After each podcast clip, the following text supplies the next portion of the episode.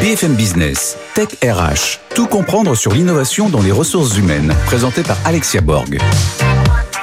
Bonjour à tous et bienvenue dans une nouvelle émission Tech RH. Cette semaine au sommaire, nous allons parler du bien-être et de la santé au travail et comment les outils peuvent amplifier le mal-être, le stress ou au contraire le bien-être des salariés. Et pour cela, nous allons repenser avec mes invités qu'est-ce que le télétravail après ces deux années post-Covid. Mes invités qui sont d'ailleurs Alexandre Stourbe, directeur général du LabRH, Vincent Giraudot, fondateur de ISEIS et président du think tank FAP.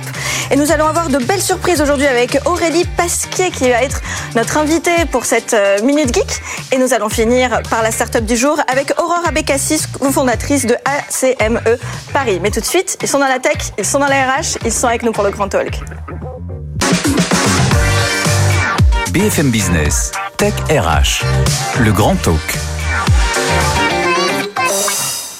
On ne pourra pas parler de bien-être au travail sans repenser le télétravail après ces deux années post-Covid et tous les outils qui sont venus s'insérer dans notre quotidien. Alors, est-ce que ces outils sont venus amplifier le stress, amplifier l'équilibre entre la vie privée et la vie personnelle?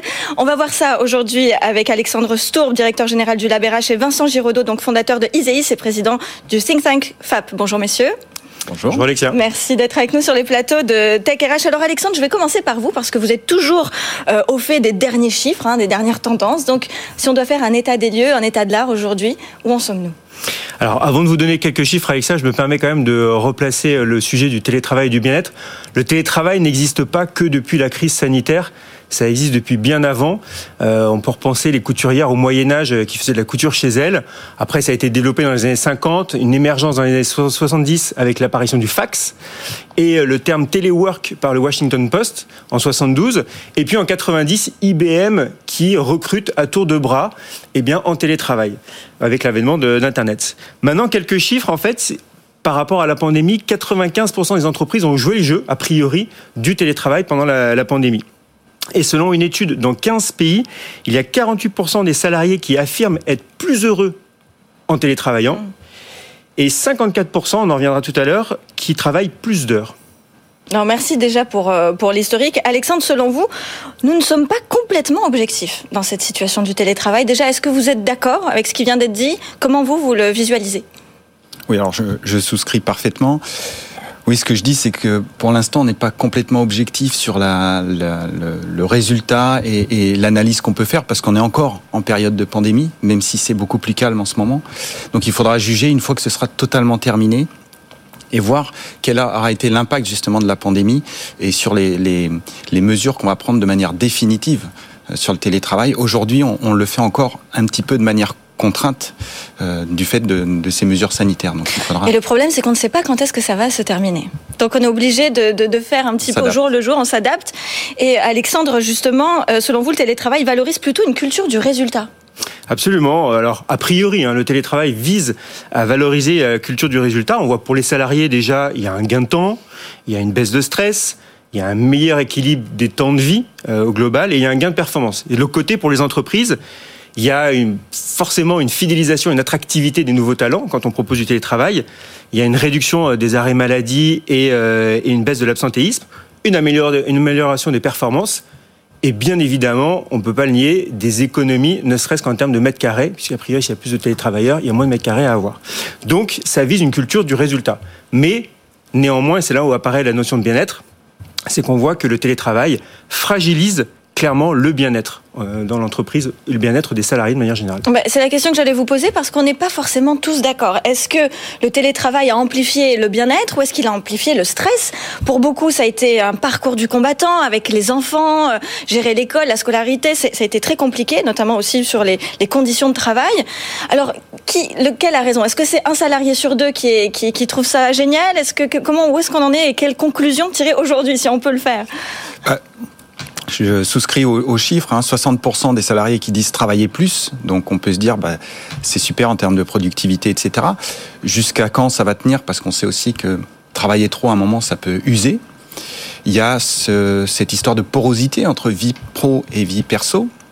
Je crois que dans les dernières études aussi, 30% des salariés disent être incapables de déconnecter maintenant. Et c'est ça le problème. C'est l'une des conséquences. Hein, du et euh, le dernier chiffre que j'avais en tête, 88% des salariés aussi, ça c'est une étude à NDRH, 88% des salariés disent que avec le télétravail, il y a une grosse perte en termes de sociabilité au niveau de l'entreprise. Mm. Donc, ils ont perdu ce lien social qui était euh, grâce à l'entreprise. Ce lien social qui est le, cœur de, tout ce que nous allons voir hein, à partir de maintenant, c'est-à-dire les outils, parce que les outils sont justement là, normalement, pour créer ce lien social, pour nous aider à collaborer à distance également. Aujourd'hui, au LabRH, euh, Alexandre, qu'est-ce que vous voyez? Vous voyez de plus en plus de startups qui... Euh, oui, alors pour continuer sur les chiffres, vous savez, Alexia, j'aime oui, beaucoup les chiffres. Oui, je sais que vous aimez les chiffres, Alexandre, allez-y. Pour être un peu plus précis, sur la santé physique, 41% des salariés souffrent de fatigue oculaire. Ah. 40% de maux de en télétravaillant. Et sur la santé mentale, grosso modo, c'est un tiers sont plus stressés et un tiers se sentent plus isolés. donc en effet, côté euh, start-up, il y a tout un écosystème de start-up qui s'est créé. Alors, elles existaient déjà plus ou moins avant, mais il y a eu vraiment les lumières qui ont été mises sur ces start-up et on voit une explosion de start-up. Alors nous, on recense au LabRH à peu près une cinquantaine de start-up qui proposent des solutions pour améliorer le télétravail. Euh, je vais en citer quelques-unes Be My Flex, All Office, Holy Working, Flydesk, Official, Up2Be, FlexTeam, etc., etc. Et puis, ce qu'on voit aussi là assez euh, depuis l'année dernière, c'est des startups qui se lancent sur la santé mentale euh, et la santé, au-delà de la santé physique, la santé mentale et la santé financière. Parce que dans le bien-être, on parle aussi de bien-être financier. Et donc là, on voit donc sur la santé euh, physique toutes les startups qui proposent des solutions de coaching, de yoga, type yogiste, Gymlib, United Heroes. Euh, et puis sur la partie santé mentale et santé financière, on va retrouver, on en a parlé tout à l'heure, les TIL, Moodwork, euh, Olivia, Mocacare, Rosalie, Epsor, etc. Bref, une explosion. Et d'ailleurs, je terminerai là-dessus. Il y a plein de startups qui lèvent de l'argent. Mhm. Et c'est relativement significatif pour le dire dans la HR Tech. On lève plusieurs millions d'euros euh, sur ces startups-là. De votre côté, Vincent, dans votre think tank, peut-être vous avez euh, réfléchi à des nouveaux outils ou en tout cas, qu'est-ce qui se prépare pour l'avenir? On a beaucoup travaillé sur la qualité de vie au travail justement dans les startups où ça va en plus très très vite, hein, les, les nouvelles idées fleurissent. Et le résultat, c'est quand même que les outils sont formidables, mais comme tous les outils, il faut absolument des hommes et des femmes pour s'en servir mm. et que il faut surtout pas avoir l'outil en se disant j'ai un, un, outil de mesure du bien-être. Euh, grâce à ça, les salariés, en se connectant directement, ont même accès à des euh, à des consultations de psychologues en ligne, etc., ou des tutos pour expliquer comment euh, mieux se comporter ou mieux appréhender le stress, etc. Et il faut pas que ça, ça remplace le management qui doit vraiment... Euh, Alors justement, allons dans le vif et le cœur du sujet. Pour qu'il y ait plus de bien-être au travail, peu importe le nombre d'outils qu'on peut avoir, ce qui compte et le, carburant de tout ça, c'est finalement les interactions sociales entre les collaborateurs. Mais donc, pour que l'outil marche, il faut d'abord que les collaborateurs veuillent l'utiliser et cette culture de, de la communication. Comment est-ce qu'on peut donner envie à des collaborateurs de communiquer davantage au travers des outils Mais l'outil n'est pas une fin, c'est un moyen. Moi, je pense que la, la, vraiment le travail qu'il y a à faire de la part des managers, des RH, etc., c'est finalement de recréer ce que l'on avait dans l'entreprise du temps du présentiel et ce qui marchait avec le distanciel. Donc, faut, faut essayer de recréer ces choses-là, les outils vont aider, mais il faut pas se contenter justement de, de l'outil parce qu'on est éloigné. Je pense notamment à la machine à café. On a toujours dit que c'était un, un, formidable outil social parce que c'est là où on, on, est au courant de, des remontées d'informations, on peut passer des petits messages de manière informelle. Mais il faut essayer de recréer ça avec les outils parce qu'on est à distance. Quoi. Alexandre, justement, dans cet écosystème de start-up euh, qui crée euh, chaque jour ou chaque semaine de nouveaux outils, est-ce qu'il y a quand même cette dimension entre vie perso et vie pro? Parce que on, a beau mettre des beaux outils en place, de savoir combien est-ce que euh, le salarié a marché, combien de pas il a fait dans la journée. Enfin voilà, il y, a des, il y a des créativités qui se font, qui sont très bien. Mais est-ce que ça vient pas quand même un peu empiéter sur la vie personnelle, qui d'ailleurs est très, euh, on va dire, euh, est très assimilée à, le, avec le télétravail, à la vie pro, vie perso, tout est mélangé. Donc c'est un petit peu difficile, non? Oui, absolument. C'est ce qu'a dit Vincent tout à l'heure, c'est qu'en effet, on travaille plus finalement mmh. chez soi, on est connecté tout le temps. Et euh, ça peut paraître paradoxal, on digitalise des entreprises, on digitalise une fonction RH, et en réalité, derrière, il y a des startups qui disent, OK, il y a un droit à la déconnexion, il faut se déconnecter. Et donc c'est ça qui est essentiel aujourd'hui, c'est euh, comment euh, jongler entre les équipes de vie, entre pas trop non plus d'outils, parce que trop d'outils tue l'outil, et, et, permettre de réaugmenter ces interactions sociales qu'on perd forcément quand on télétravaille. personnellement, je télétravaille, ma femme télétravaille c'est dur. Hein. Il y a des moments dans la journée euh, quand on n'a que des interactions via des écrans, c'est pas évident. Donc c'est comment réenchanter l'expérience des salariés dans l'entreprise. Mm. Donc comment les ramener dans l'entreprise. Donc il y a beaucoup de réflexions qui sont faites euh, aujourd'hui autour de ça. On n'a pas encore la solution miracle et ça, ça dépend vraiment des ADN, euh, de l'ADN de chaque entreprise. Oui, Il y a un petit sujet réglementaire aussi quand même. Exactement, exactement. Le code du travail dit notamment qu'on doit avoir 11 euh, heures de repos entre deux journées de travail. Comment on gère ça quand on est à la maison et que finalement l'ordinateur n'est jamais coupé? Est-ce qu'on est au travail, pas au travail? Donc il va falloir aussi se réapproprier ça, je pense, de la part de tous les C'est d'ailleurs une loi hein, qui a été mise en vigueur, rentrée en vigueur le 31 mars 2022, donc là, il y a quelques semaines. Euh, comment justement les RH peuvent s'emparer de, ce sujet en, étant euh, à la fois dans la, dans la loi, dans la légalité, et à la fois en, tout en respectant aussi cette droit ce droit à la déconnexion bah, c'est la grande difficulté, c'est que la dernière loi santé-travail demande aux employeurs de s'occuper un petit peu plus de la santé des salariés, et pas simplement de la santé au travail, et en même temps de ne pas être trop euh, intrusif dans leur vie privée. Donc c'est vraiment une finesse, et, bah, c'est tout l'art du management, c'est de s'adapter à chaque salarié, à chaque équipe. Et Alexandre, côté RH, euh, puisque au LabRH, vous avez aussi beaucoup de, DRH, hein, qui, oui. normalement, et pas que les startups. Euh, qu'est-ce que qu'est-ce que vous entendez en termes de besoins par rapport à cette qualité de vie au travail, au bien-être au travail? Qu'est-ce qu'ils viennent chercher justement sur cette, dans cet euh, écosystème de startups Alors ça, c'est mon point de vue. Hein, de oui, bien J'observe aujourd'hui sur sur le territoire national, puisqu'on on adresse que la France. on voit que les grandes entreprises sont quand même assez bien outillées et ont vraiment compris que télétravail, on doit mettre en parler du télétravail le sujet du bien-être. Après, ce qu'on voit malheureusement encore sur le territoire français, eh bien, ce sont des PME, des TPE, des PME qui n'ont pas cette culture de télétravail, qui n'ont pas cette culture de bien-être. Hmm. Et qui en fait ne répondent à aucun de ces enjeux-là. Donc il y a encore une grande disparité aujourd'hui dans la fonction RH. Encore une fois, les grands groupes sont assez en avance, je trouve, dans ces réflexions-là. Je pense que tous les DRH de grandes entreprises, SBF 120, CAC 40, ont vraiment assimilé ces problématiques de bien-être au travail, enfin bien-être au travail, vous avez raison, c'est bien-être des salariés au global et de télétravail ça l'est moins pour les petites entreprises. Si on doit inviter aujourd'hui les DRH qui nous regardent et qui nous écoutent à, faire les, étapes nécessaires pour arriver à un bon équilibre avec tous ces outils, qu'est-ce qu'on doit leur conseiller dans un premier, dans un premier lieu? Vincent Moi, je dirais travailler sur déconnexion et connexion. C'est-à-dire que déjà mettre la limite. mettre la déconnexion et ça, ça vient des managers parce qu'on peut pas demander aux salariés de se déconnecter le soir si nous-mêmes on envoie des mails mm. qui les qui les sollicitent. Et on se rend compte qu'à partir du moment où on est déconnecté, lorsqu'on se reconnecte, on est beaucoup plus connecté. Et notamment, hein, l'enchaînement des visios fait qu'on se déconnecte jamais et on rattaque une réunion comme ça à froid, sans connaître qui y a autour de la table, dans quel état sont les gens, alors qu'à nouveau, à la machine à café, avant, on savait qu'un tel était de bonne humeur, donc je vais m'appuyer sur lui, un tel est de mauvaise humeur, donc je l'embête pas. Mhm. Et tout ça, on l'a pu, cette connexion, donc il faut aussi la recréer par des outils et, beaucoup de communication. Alexandre? Avant tout ça, avant les outils, etc., pour moi, c'est une question de change management. Euh, et c'est, je l'ai dit tout à l'heure, l'ADN de l'entreprise pouvez mettre n'importe quel outil, si derrière la direction générale, le patron de la PME est pas sensibilisé à ces sujets-là, ça va faire plof euh, tout de suite.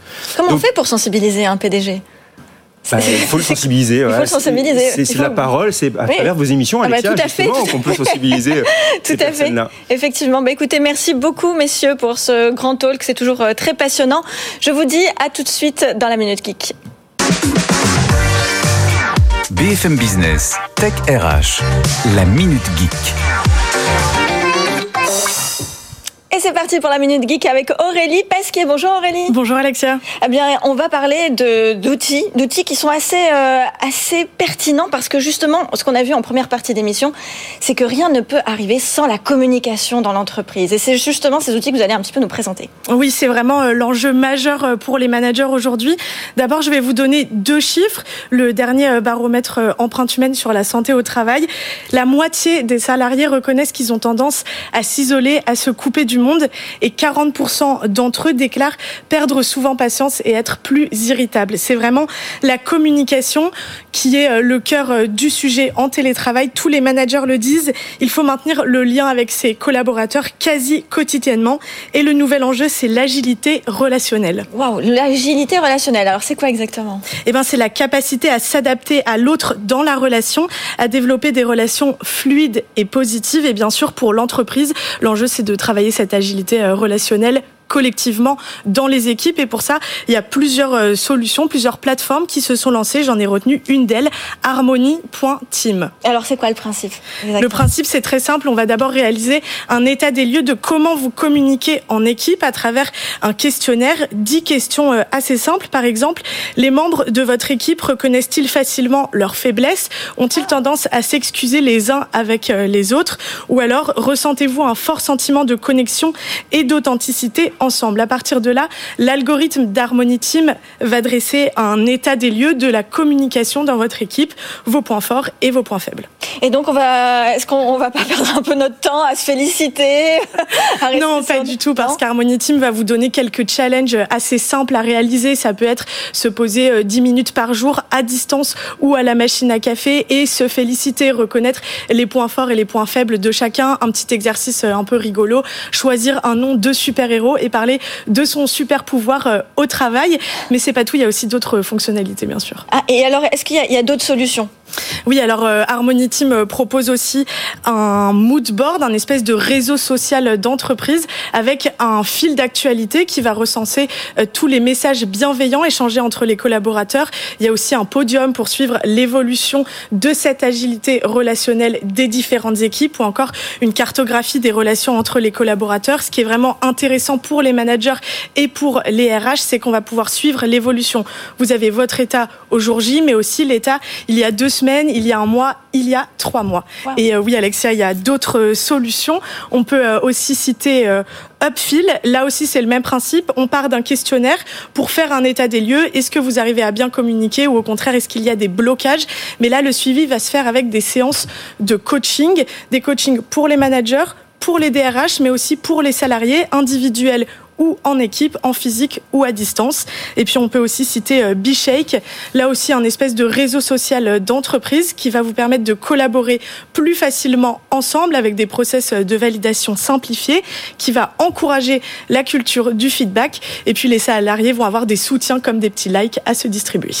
Bah écoutez, voilà qui nous donne envie de communiquer davantage. Merci beaucoup Aurélie. Je vous dis à tout de suite pour la start-up du jour. BFM Business, Tech RH, la start-up du jour. Et je reçois Aurora Bekassi pour parler événementiel, donc qui est fondatrice de Acme Paris. Bonjour Aurore. Bonjour Alexia.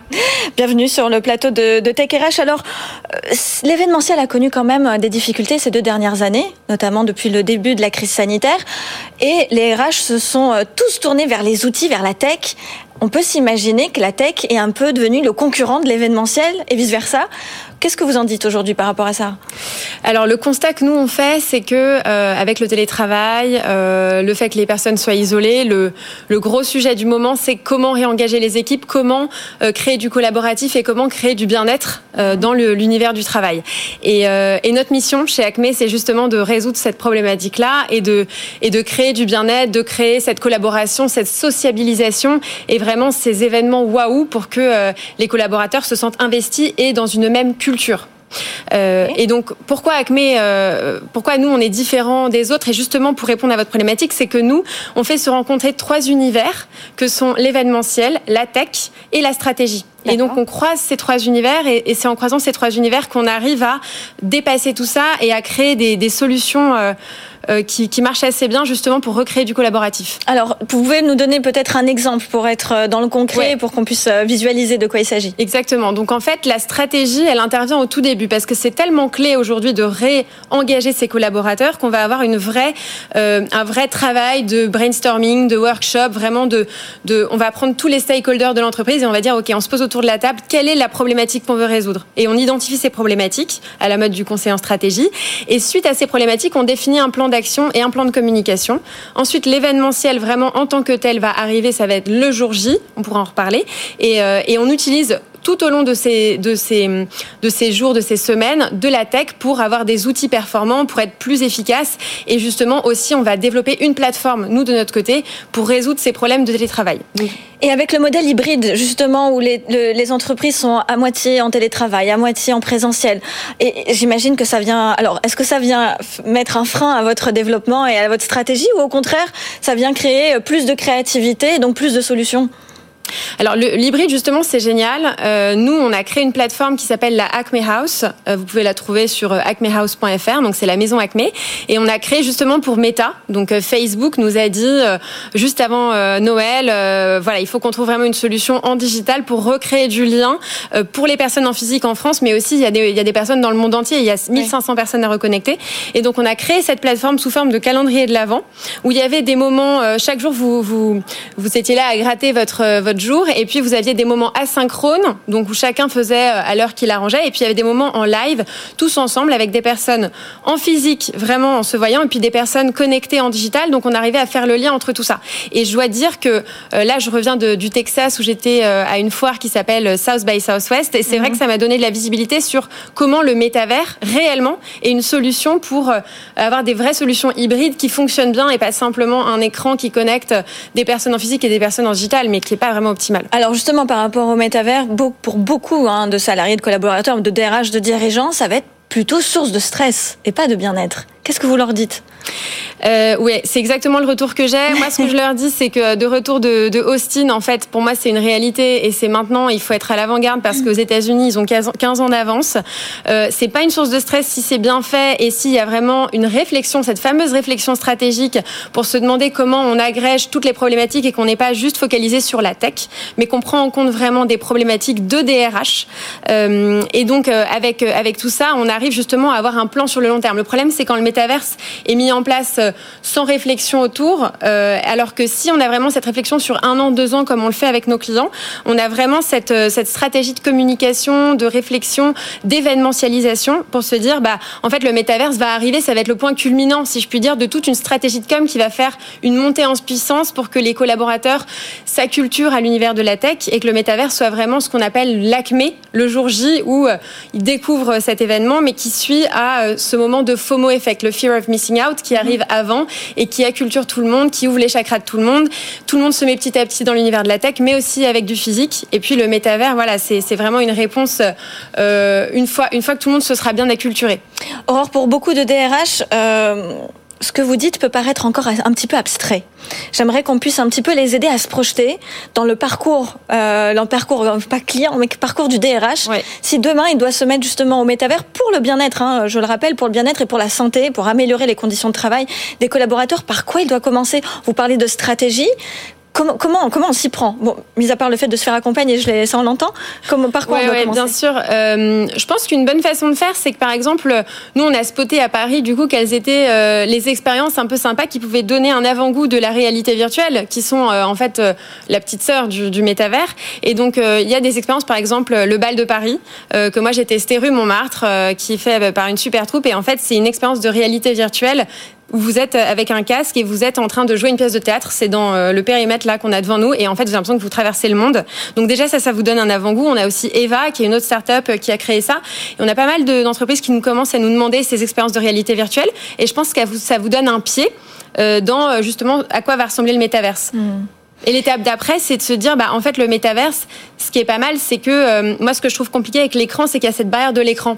Et donc, on n'arrive pas à, à, facilement pinguer quelqu'un quand on a besoin de lui parler. L'avantage du métaverse, c'est que à la fois, on est en physique et ça remplace pas le physique. Je crois que c'est vraiment le stress de tout le monde, mais ça ne remplace pas. C'est vraiment une réalité augmentée pour que si on a besoin de communiquer, non pas avec son voisin, autant le faire en physique, mais avec quelqu'un qui serait à Shanghai, à San Francisco, on puisse physiquement euh, se balader avec son hologramme et puis aller euh, le contacter. Ensuite, voilà, tout ça, c'est quand même assez prospectif. Hein, on n'est pas encore dedans. Oui. Alors, on parlait en première partie d'émission justement de ce droit à la déconnexion qui est très important.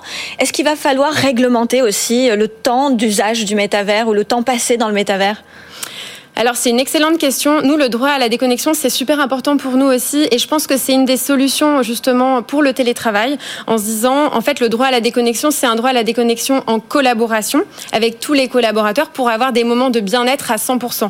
Et pour ça, euh, il y a notamment, par exemple, on va vous créer des retreats euh, où vous êtes 100% sur euh, du bien-être, donc des team building, vraiment des expériences extraordinaires qui vont vous sortir de votre quotidien, que vous allez vivre avec vos collaborateurs et ça va vous retenir pendant les cinq prochaines années parce que vous direz, c'est cette boîte, nous on l'a fait par exemple pour euh, Ami, qui est une marque de lifestyle et on le refait là au ski la semaine prochaine pour 200 personnes. On en a un autre pour 1000 personnes à la rentrée. Tout le monde nous demande ça. C'est le, c'est le nouveau besoin puisque euh, comme plus personne se voit vraiment tous ensemble, là, c'est droit à déconnecter tous ensemble dans des univers vraiment qui nous coupent dans la campagne au sport d'hiver. Aurore, il nous reste 30 secondes. Il me semble que vous aviez euh, un projet sur le bien-être au travail avec le métavers, avec l'événementiel. Quelques secondes pour nous expliquer. le prochain projet qu'on a euh, chez Acme, c'est de créer une application qui, qui serait en concurrence, entre guillemets, mais qui serait euh, pour, pour, pour challenger les, les comités d'entreprise. Et l'idée, c'est qu'au lieu que ce soit poussé par l'entreprise, ce soit vraiment quelque chose qui soit décidé par les salariés. Chaque salarié a un certain nombre de points. Il se connecte sur une application qui est très user-friendly et en fait, il peut s'abonner avec son nombre de points à des expériences extraordinaire qu'on va lui proposer. Par exemple, la réalité virtuelle, par exemple, des massages, par exemple, une masterclass, par exemple, apprendre plein de sujets qui ont, lien, qui ont un lien avec l'entreprise, donc du sur-mesure. Et, euh, l'idée, c'est justement de connecter le physique et le digital. C'est cette plateforme digitale et c'est pour des expériences physiques en collaboratif. Merci beaucoup, Aurora Bekassi, donc de fondatrice, pardon, pas cofondatrice, fondatrice de Acme Paris. Merci Je vous dis à la semaine prochaine pour une prochaine émission Tech RH. Merci beaucoup. BFM Business, Tech RH.